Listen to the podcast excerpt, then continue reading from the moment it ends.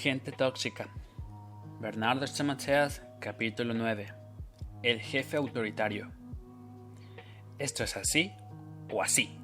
Y si no te gusta, ahí está la puerta. Un supervisor a su jefe de piso. Los unos y los otros.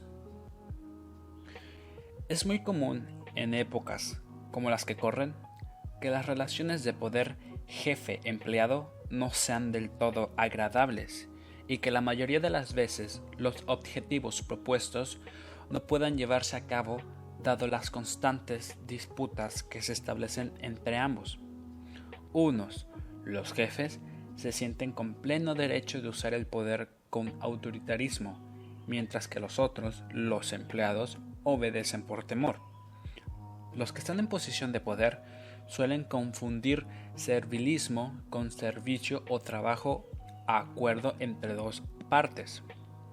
Basados en el temor del empleado a perder el trabajo o en su necesidad de tener un salario sí o sí, este estilo de jefes acrecientan su figura con autoritarismo con el fin de sacar ventaja de su posición y de que su voluntad sea cumplida sin ser cuestionada ni objetada.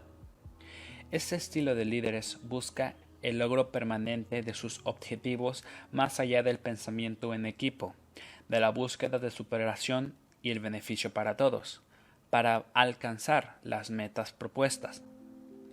En este capítulo veremos las diferencias que existen entre autoridad y autoritarismo, ser jefe con excelencia y un jefe del montón. Autoridad o autoritarismo.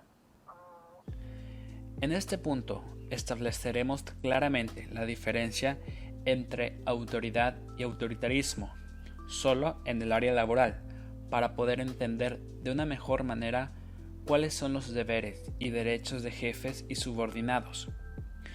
El lugar del jefe es un lugar anhelado, deseado, pero también cuestionado y observado permanentemente.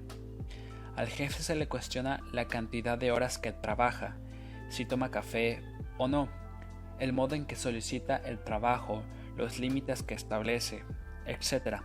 Sea buen o mal jefe, la mayoría de las veces será criticado. Trata de poner en la obediencia tanta dignidad como en el mandar.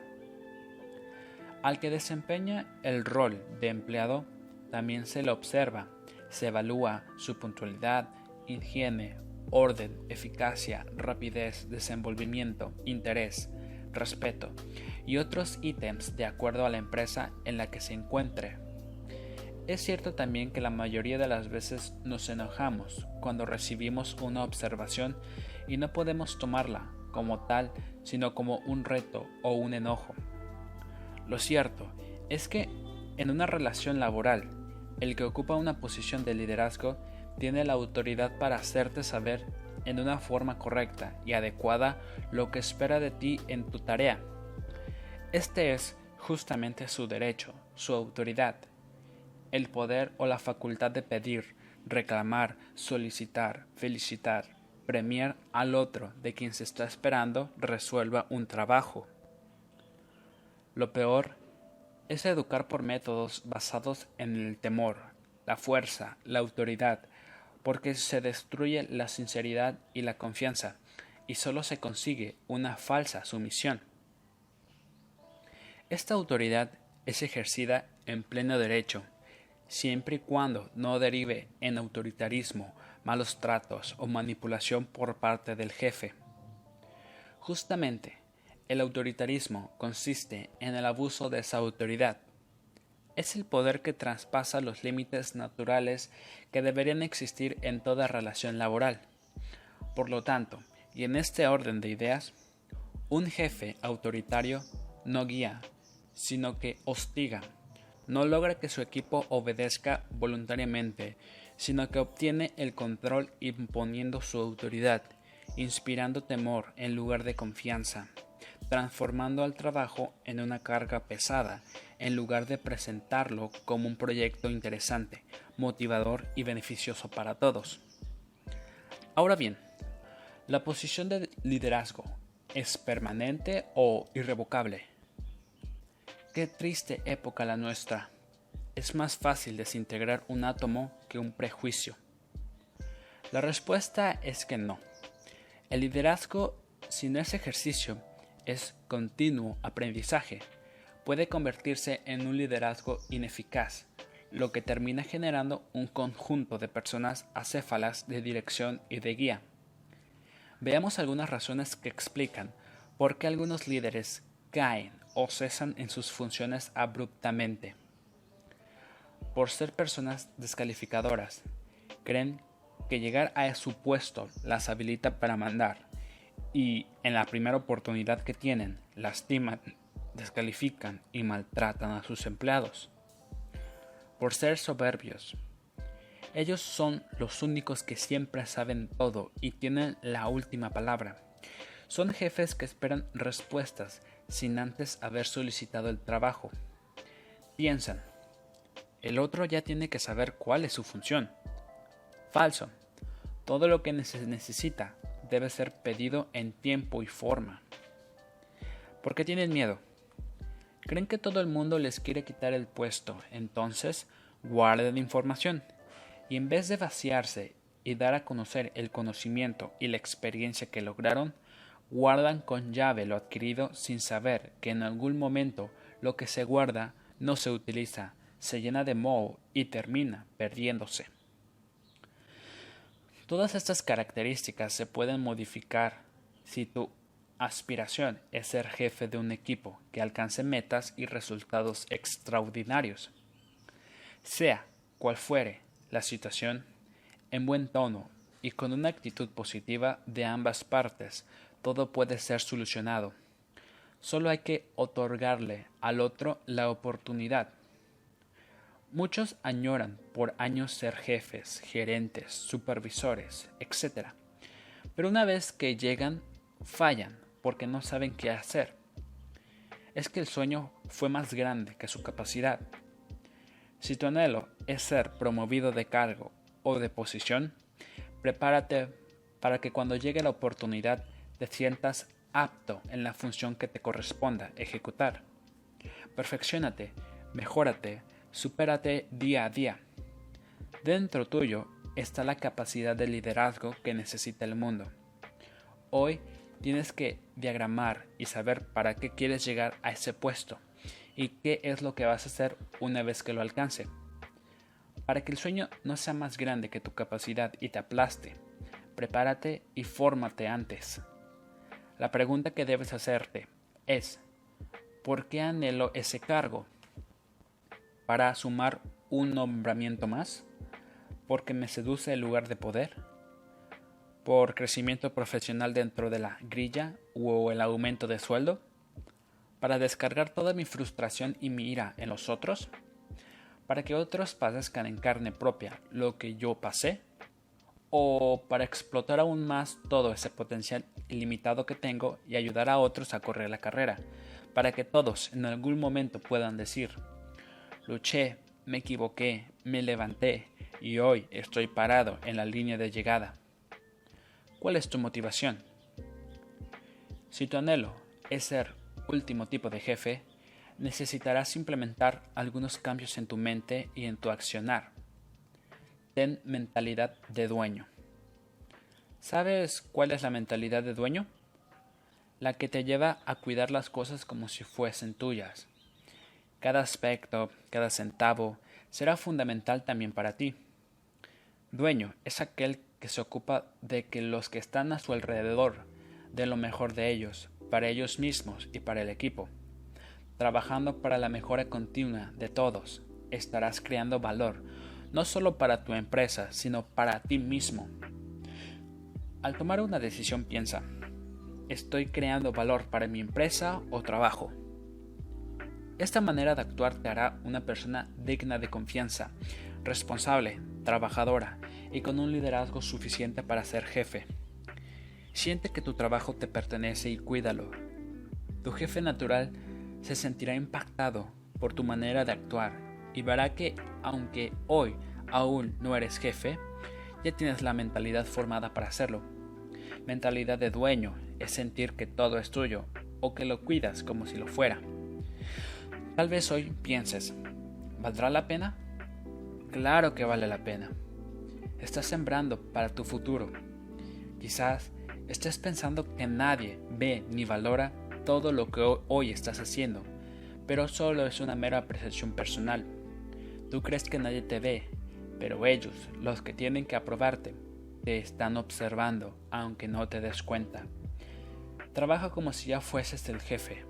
De esta manera, los que estén en posición de decisión serán impactados y tu accionar te habrá servido de trampolín para promocionarte a una nueva posición. Planifica con tiempo tu perfeccionamiento. Diseña las estrategias a seguir para alcanzar tu propósito. Cambia tu manera de pensar. Pasa del no puedo tener mi empresa, del no puedo capacitarme, al todo es posible, solo tengo que decidirme a hacerlo. Un líder es una persona que tiene visión y sueños, y su misma misión genera el engranaje que se necesita para estar siempre motivado. Un líder sabe a dónde quiere llegar, no depende de sus sentimientos ni de su estado de ánimo, sino que se apoya en su determinación, su objetivo y su eficacia. La autoestima te dice, me gusta. La eficacia dice, yo sé que puedo. Un líder no trabaja ni se esfuerza en vano. Sabe que su trabajo y su dedicación sí o sí tendrán una recompensa. Todos los hombres nacen iguales, pero es la última vez que lo son. Guía de acciones para futuros líderes. Mira y copia. Busca un referente, alguien que hace lo mismo que tú, pero mejor. Imita lo bueno. No copies a los que te están enseñando mal. No cometas los mismos errores. Hay determinadas personas que están en tu entorno y te darán la clave para escalar un nivel más. Practica la fe. La práctica de la fe en lo que eres capaz de hacer te permite acumular experiencia. Muchas veces nos va mal y no es porque no somos capaces, sino porque nos falta experiencia. Está atento. Habrá personas que aparecerán en tu vida y te darán la clave para ir al próximo nivel. Déjate enseñar. Aspira a ser un experto. Los que investigan las capacidades humanas Dicen que para triunfar necesitamos abarcar solo tres áreas y ser expertos en ellas. Lo que haces bien puede ser el trampolín que te lleve a hacer lo que te gusta y a convertirte en un experto. Desarrolla las áreas en las que elegiste ser el mejor y, sin competir, supera tu propio récord. Para ello, deberás ampliar tu horizonte. Arriesgate, ensancharte Poseer las cosas siempre tiene un coste, pero estás llamado a ser el mejor profesional en lo que hagas. Amplía tu horizonte. Arriesgate. Expande el sitio de tu tienda. Enójate con todo lo que te achica y te limita y extiéndete a lo grande. Busca referentes y aprende. Acumula experiencias y conéctate con gente que te lleve un poco más allá. Ensancha tu visión quien lo consigue es la gente que llegará a la cima de la montaña. Tú puedes. Ten visión de grandeza. Si en tu lugar de trabajo, aunque todavía no seas jefe, tienes visión de jefe, podrás ver lo que otros no ven. Embarázate de tu visión. Las mujeres, cuando se embarazan, no ven al bebé hasta que nace, pero lo esperan, lo sueñan, lo anhelan, aguardan el día del nacimiento para abrazarlo Así debe ser tu visión, como un embarazo, para que cuando nazca puedas abrazar fuerte ese sueño que anhelabas en tu corazón. La visión llegará a tu vida y tu fe se encargará de cumplirla. Visión es ver adentro lo que luego se verá afuera. Es visualizar lo que otros no ven y oír antes de que suene. Tener visión es embarazarte del sueño, tal como la mujer embarazada, que no ve al bebé, pero sabe que está porque patea, se alimenta y crece. Si mantengo la visión, mi fe la hará realidad, porque fe es la convicción de lo que se espera. Si no espero, ¿para qué quiero fe? Esperar, esperanza y visión son lo mismo. Gánate la autoridad. Las cosas llegan a tu vida cuando las reclamas con autoridad, no con autoritarismo. Autoridad es poseer las cosas sin tenerlas. Todo lo creado en el mundo fue hecho para y por nosotros, y pasará a nuestro poder cuando se lo ordenemos y accionemos para que esto se cumpla. Ejerce autoridad sobre el sueño que tienes, trabaja y proyectate en él. Arranca de tu vida la timidez, la inseguridad, los aplausos mediocres, el conformismo. Todo esto tiene que morir. Ejerce la autoridad con seguridad y convicción, y todo lo que hayas soñado lo verás hecho realidad. El mundo dice que para que ser hay que tener, pero tú ya eres un campeón. El que es ya puede ser, pero no tener no habilita el no ser. Cuando sabes quién eres, las cosas vienen solas. Todo lo que pidas debe tener un propósito. De repente, verás el comienzo de la nube como respuesta a lo que pediste durante años y la lluvia te va a emparar. ¿Y yo por qué no? Hay muchas personas que no llegan a jefes por varios motivos. Creen que ser jefes es mandar. En la primera oportunidad en la que alguien los nombra jefes, utilizan su puesto para lastimar, descalificar y maltratar. Se la creen. La soberbia los inunda.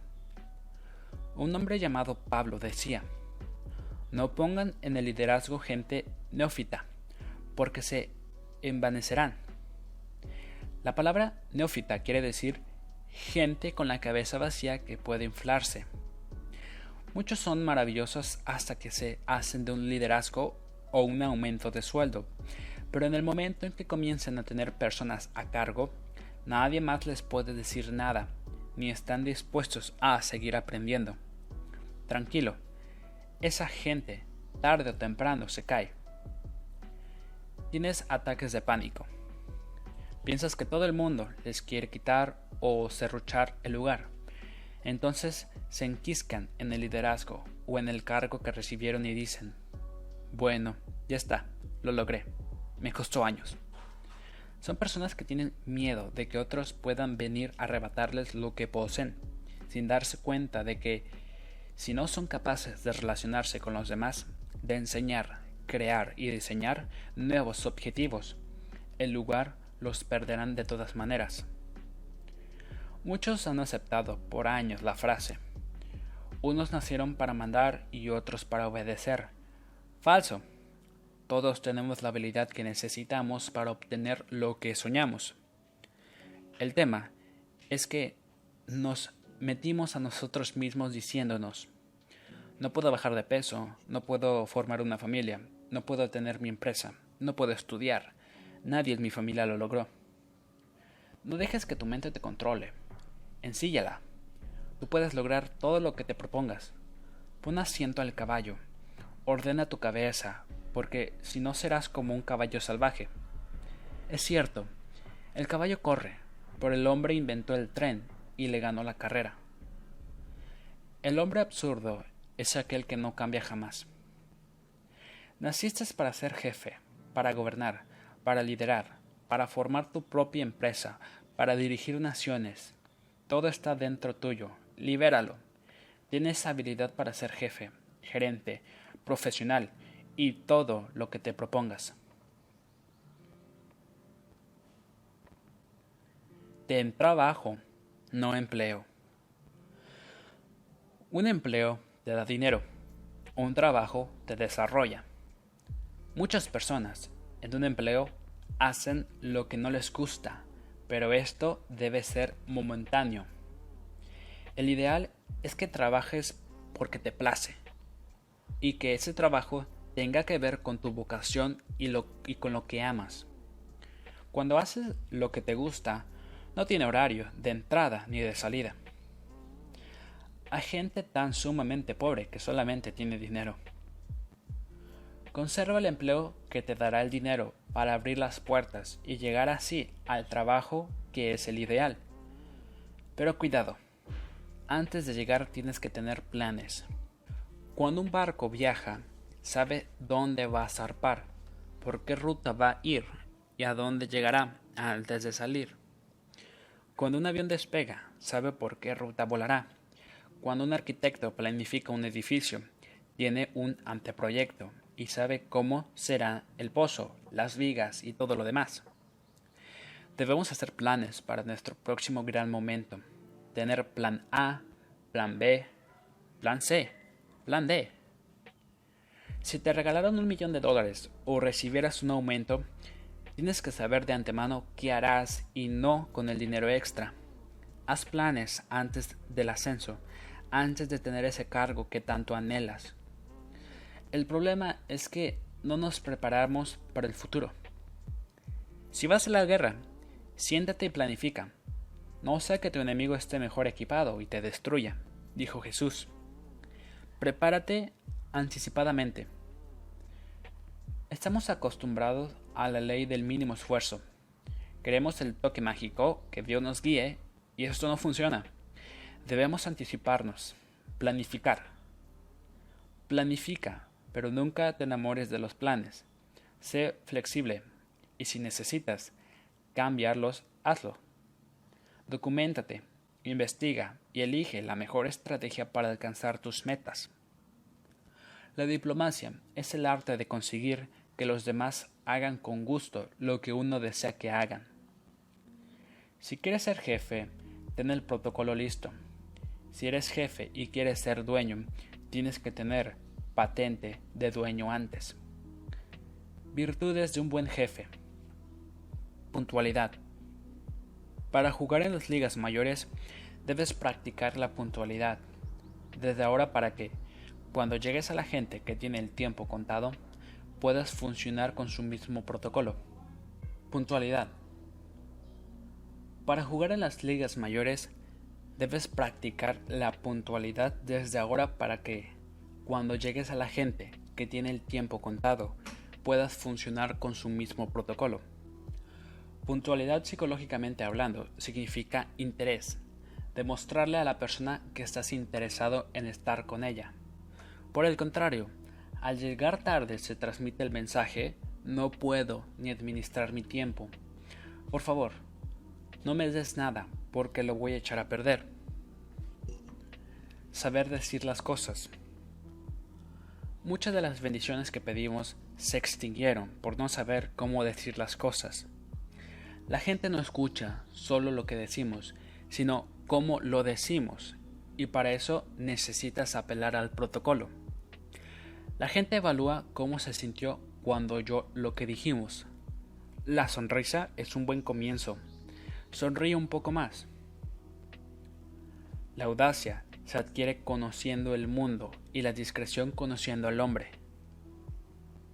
Tener una estima profética. Siete vacas gordas, siete flacas.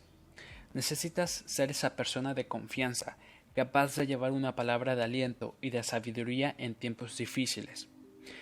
Mucha gente que hoy está enferma ha logrado grandes cosas, pero no las pudo disfrutar. Salomón dijo, hay gente que tiene de todo y no lo puedes disfrutar. Para capturar tu gran momento necesitas estar sano. Lee esta historia. Había un hombre que tenía una bolsa delante y otra atrás. Cuando le preguntaron, ¿qué tienes ahí adelante? Él respondió, aquí en esta bolsa tengo las cosas malas que me pasaron para recordarlas y analizarlas. Y en esta otra bolsa, la bolsa de atrás, las cosas buenas que me pasaron y que cada tanto miro. Otro hombre que también pasó con dos bolsas dijo, ante la misma pregunta, que en la bolsa de adelante tenía las cosas buenas que le habían pasado, para recordarlas y darle gracias a Dios, y en la bolsa de atrás las cosas malas que cargaba con él. Finalmente un tercer hombre, al ser consultado, respondió que en la bolsa de adelante tenía todas las cosas buenas y en las de atrás las cosas malas. pero el observador vio que la bolsa de atrás estaba vacía. Y entonces preguntó, ¿por qué? Y el hombre de las bolsas respondió, es que rompí la bolsa de atrás, y cuando tiro algo malo, se cae. Tú eres lo suficientemente bueno para lograrlo. No mires para atrás, no vivas en el pasado. Si nadie en tu familia pudo lograrlo antes, tú sí puedes. Llénate de creencias positivas, de estima, de valor y de dominio propio. Tú eres mucho más grande que el cargo que puedes llegar a ocupar. Siempre habrá dentro tuyo potencial y potencia para mucho más. Norman Vincent Peale, el padre del pensamiento positivo, fue un pastor que llegó a China y se detuvo ante un negocio de tatuajes para ver que uno decía nacido para perder. Entonces preguntó si se tatuaban esa leyenda. Le respondieron que sí. Y entonces consultó ¿Cómo puede ser que lo hagan? Y el vendedor le respondió antes de tatuar el cuerpo, la mente está tatuada. Llena tu mente de valor y de estima, y todo lo que hagas te saldrá bien.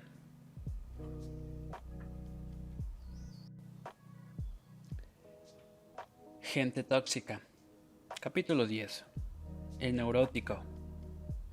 Si no les gusta cómo soy, cambien ustedes. Personalidades neuróticas. Es muy común en épocas como las que corren que las relaciones de poder jefe-empleado no sean del todo agradables y que la mayoría de las veces los objetivos propuestos no puedan llevarse a cabo dadas las constantes disputas que se establecen entre ambos. 1. Los jefes se sienten con pleno derecho de usar el poder con autoritarismo, mientras que los otros, los empleados, obedecen por temor. Los que están en disposición de poder suelen confundir servilismo con servicio o trabajo a acuerdo entre dos personas. La pequeña Mary se hallaba en la playa con su madre, con quien mantuvo el siguiente diálogo. Mami, ¿puedo jugar en la arena? No, mi vida, no quiero que te ensucies el vestido. ¿Puedo andar cerca de la orilla? No, te mojarías y podrías pescar un resfriado. ¿Puedo jugar con los otros niños? No, te perderías entre la gente. Mami, eh, cómprame un helado. No, te hace daño a la garganta. La pequeña Mary se echó entonces a llorar, y la madre, volviéndose hacia una señora que se encontraba al lado, dijo Por todos los santos, ¿ha visto usted qué niña tan neurótica? El término neurosis fue utilizado por primera vez por un médico escocés en el año 1777 para describir una serie de enfermedades emocionales. Con el tiempo, es Freud quien establece y desarrolla el cuadro de las neurosis en una forma científica y sistemática, mostrando que este tipo de conductas tiene una etimología psíquica y no biológica, como se pensaba en aquellos tiempos. Veamos ahora algunas de estas alteraciones psicológicas, no solo para ayudar a quienes las padecen, sino también para levantar una barrera delante de ellas y no permitir que nos terminen enfermando y destruyendo. Los neuróticos manifiestan necesidad de ser amados y aceptados. El neurótico esté donde esté, llamará constantemente la atención esto lo llevará a querer ocupar lugares de liderazgo, de donde pueda ser el centro de las miradas ajenas, a la vez que buscará a un grupo de personas determinadas que lo reconozcan como líder o mentor. En la búsqueda frenética de satisfacer su necesidad de amor, podrá tomar dos caminos. Dirá abiertamente que fue rechazado y que necesita que lo ayuden, que lo amen, que le den aliento, que lo llamen o expresará lo maravillosa que fueron su niñez, su infancia y sus padres exhibiendo una vida falsamente perfecta. No te jactes de ti mismo, que sean otros los que te alaben. Necesidad de reconocimiento. Este tipo de personas buscará agradar a todos cuando se le acerquen. Su actitud paternalista hacia los demás se debe a que, de alguna manera, espera que actúen del mismo modo con él. Este, estar en todas, es el resultado de la búsqueda de reconocimiento para su persona. Necesidad de poder y liderazgo. Esta lo llevará a ponerse metas irreales que jamás podrá cumplir. Recurrirá para conseguírselas a la comparación con aquellos que tienen éxito, con el fin de ser como ellos. Los sentimientos de desvalorización que posee, el diario conflicto consigo mismo y la profunda soledad interior son tapados con la búsqueda de estatus. Los que están siempre de vuelta de todo son los que no han ido nunca a ninguna parte. Necesidad de independencia. El neurótico es autosuficiente y por lo tanto es difícil que escuche el consejo de alguien, ya que no desea admitir que necesita a otro que puede saber más que él. Necesidad de perfección.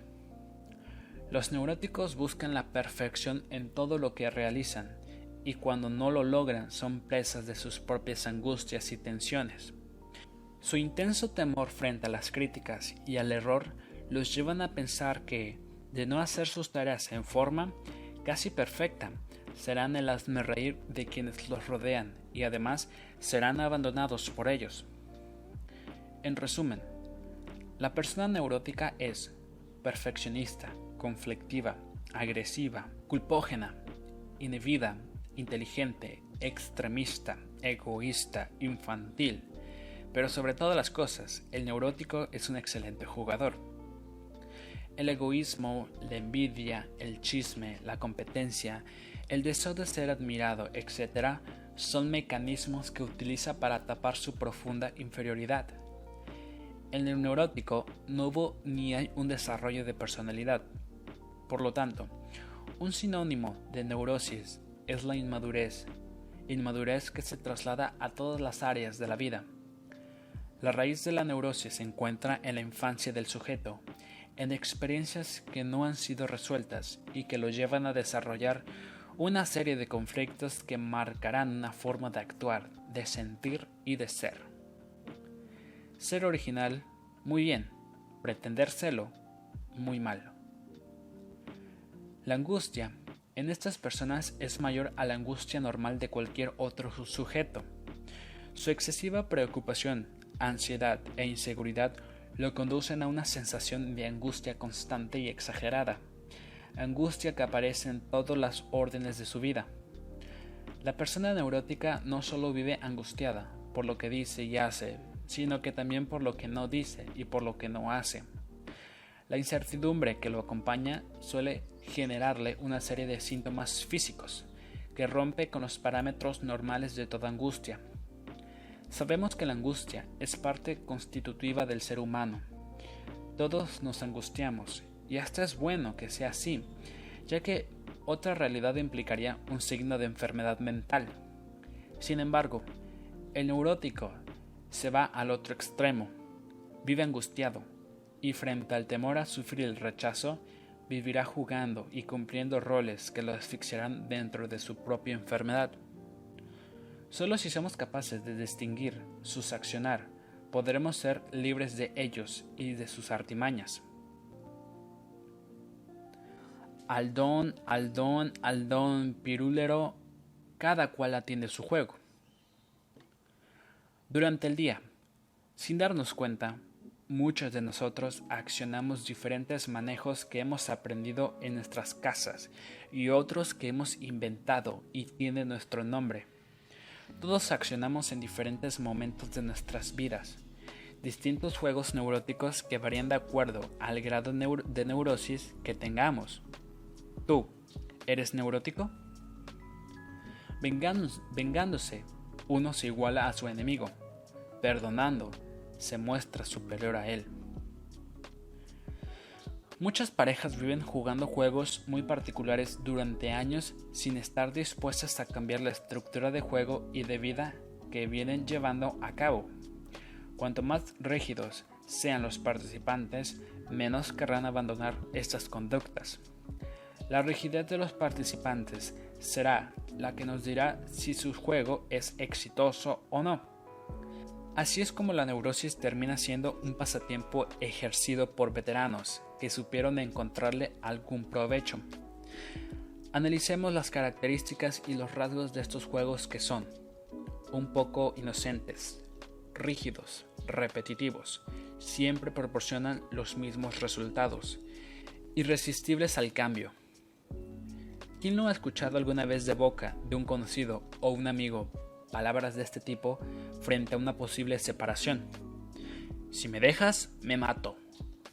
Si no me das lo que te pido, me voy. Si me abandonas, te mato a ti y después me mato yo. Tú me tienes que dar lo que quiero. Ningún hombre es lo bastante bueno para gobernar a otros sin su consentimiento. O tal vez padeciste una neurosis mientras vivías con tus padres y los mensajes repetitivos que recibías eran, yo dirijo tu vida. ¿A dónde vas? Cuéntame qué hiciste. Dame todos los detalles. ¿A qué horas llegaste? ¿A qué hora te fuiste? ¿Por qué tardaste tanto? En todos estos casos, el objetivo no era cuidar al otro, sino hacerse del dominio y el control. La persona que ejecuta este juego neurótico tiene no solo la llave de la casa, sino también de la vida del otro. El neurótico invade, controla, aglutina, asfixia y se pegotea permanentemente al otro. El mensaje es, sin mí no vivís. Traten a los demás tal y como quieran que ellos los traten a ustedes. Quizá no te tocó vivenciar ninguno de los dos juegos anteriores, pero sí escuchaste o experimentaste en algún momento este tipo de reclamo. Yo quiero que me des. Y cuando la demanda fue satisfecha, la respuesta fue, sí, lo hiciste, pero no de manera espontánea, lo hiciste porque yo te lo pedí. Es como cuando las mujeres se quejan de que sus maridos no le regalan flores y traducen y entienden la ausencia de ellas como un olvido o como falta de amor y de consideración. Llega un día en que la mujer quiere recibir esas flores, sí o sí, y entonces le transmite a su pareja el reclamo. El malvado cónyuge acusa recibo de la queja, la toma y al otro día cuando vuelve del trabajo compra las flores reclamadas, pensando que eso calmará el enojo de su mujer. Sin embargo, al recibirlas, si ella es neurótica, ella dirá cosas como Igual tardaste mucho. Si yo no te lo hubiera dicho, nunca me lo hubieras regalado. Ahora no vale, no es sincero. No son espontáneas estas flores. Neurosis al fin, pero alerta.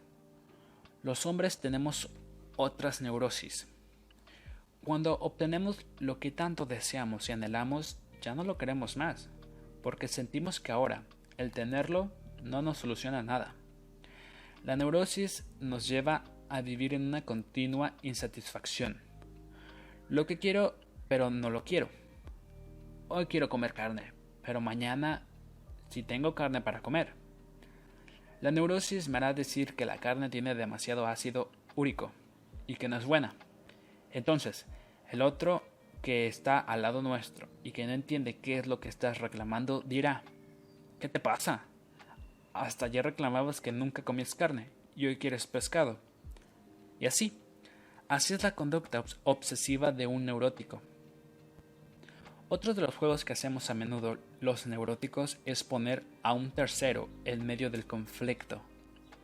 Habla tú por mí, porque a mí me lastimaron lo cual, implica triangular con el otro, hacer que el otro asuma nuestra defensa, para que nosotros podamos esconder la cabeza bajo tierra y no tomemos el control que requiere la situación. También, este tipo de juegos y declaraciones son comunes. Tú tienes la culpa de todo. Mi marido no me hace feliz. Mi mujer no me sirve, no me reconoce. Mis hijos están en contra de todo lo que yo digo. Yo estoy bien así. Que cambien ellos. De este modo, los otros serán quienes siempre tienen la culpa de todo lo que les pasa. El neurótico tratará de convencer a los demás de que él no tiene la culpa de ser como es y de lo que pasa. Por eso pedirá a los otros que lo acepten tal cual es, y si no es así, que cambien ellos. El mundo me hizo mal. Yo quiero cambiar, pero los otros no me dejan.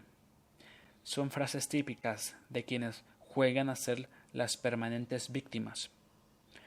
Otras declaraciones que solemos escuchar de estas personas son Yo no tengo dinero, tú sí, entonces tú tienes que ayudarme, es tu función. Y en vez de ser ellos mismos los generadores de soluciones de sus propios problemas, esperan que sean los demás quienes resuelvan sus conflictos. Los neuróticos son personas que hoy están bien y mañana están mal, que cambian de humor permanentemente, de manera tal que cuando tú te contagies de su mal humor, ellos se pondrán bien, estarán mejor y serán capaces de preguntarte, ¿por qué tienes esa cara? ¿Qué te pasa? Otra forma de juego neurótico es el que juegan aquellos que todo el tiempo están peleando, pero permanecen siempre juntos. Son capaces de decirse las cosas más inverosímiles sin separarse, y que nadie se atreva a hablar mal del otro, excepto ellos. Ahora bien, en estos casos, ¿cómo evitar que te vuelvan loco contándote todo lo que hizo el uno al otro? Son los eternos buscadores de ayuda, que lloran y lloran, pero no hacen nada. Se quejan, se lamentan, pero dejan todo igual. La realidad es que no quieren perder el beneficio de la queja y de la enfermedad.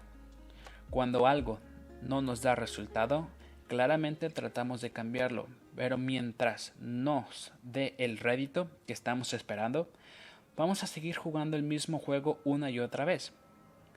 La persona neurótica vivirá esperando escuchar lo que quiere escuchar. De lo contrario, dirá, tú eres malo, tú no me quieres. De una forma u otra, los neuróticos darán vuelta a toda la información y la adaptarán a lo que ellos piensan. Vivirán discutiendo, pero nunca harán nada para salir de ese círculo de beneficios que les proporcionarán la queja y frustración. Todas estas actitudes y juegos neuróticos nos llevan a formularnos algunas preguntas. ¿Qué es lo que hace que un individuo quiera ser el primero? ¿Por qué algunos usan sus roles o sus cargos o sus galones para anhelar ejercer el poder y el control sobre los otros? Sea cual fuere el juego en todos y cada uno de ellos, está escondida la necesidad de dominio y de poder sobre las circunstancias. Muchos sujetos que no han podido realizar sus ideales vocacionales o efectivos tratan por todos los medios de recapturar el sentimiento de potencia, de dominio perdido y de control a través de sus conductas neuróticas. El sentimiento de inferioridad es una de las causas centrales en la búsqueda del poder y no hay nada más humillante que el sentimiento de impotencia, porque afirma que el yo no es lo que debería ser. Así, el querer ser el número uno o estar por encima de es un pobre mecanismo con el cual se intenta tapar una profunda sensación de inferioridad. De ahí que no exista el llamado complejo de superioridad, ya que representaría una débil compensación por la inferioridad sentida.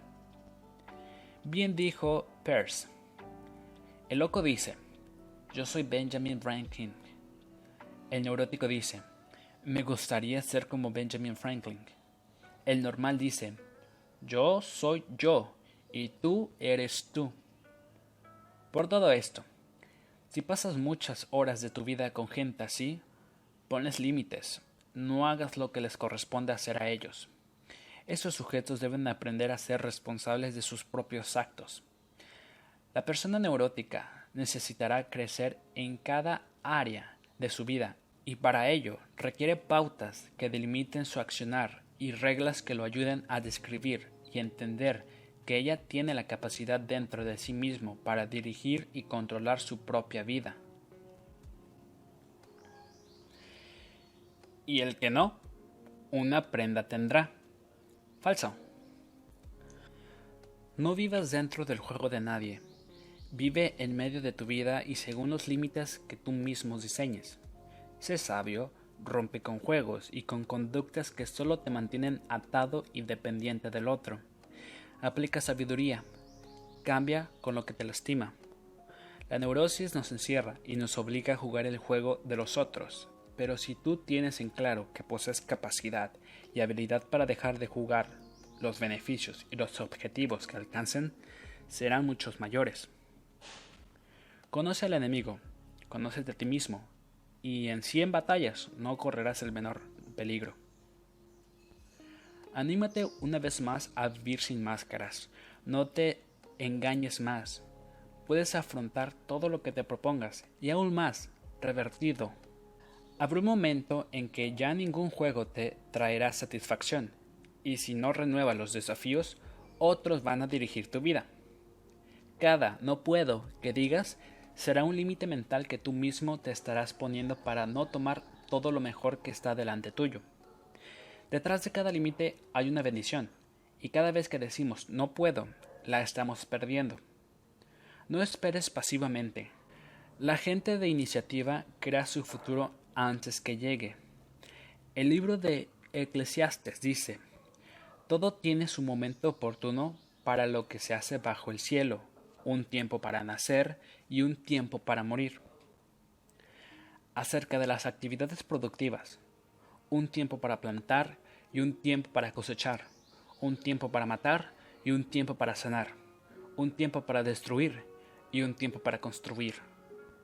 Acerca de las emociones, un tiempo para llorar y un tiempo para reír, un tiempo para estar de luto y un tiempo para saltar de gusto. Acerca de las relaciones, un tiempo para esparcir piedras, un tiempo para recogerlas, un tiempo para abrazarse y un tiempo para despedirse. Acerca de las posesiones, un tiempo para intentar y un tiempo para desistir un tiempo para guardar y un tiempo para desechar. Acerca de la vida espiritual, un tiempo para rasgar y un tiempo para coser, un tiempo para callar y un tiempo para hablar a Dios, un tiempo para amar y un tiempo para odiar lo malo, un tiempo para la guerra y un tiempo para la paz.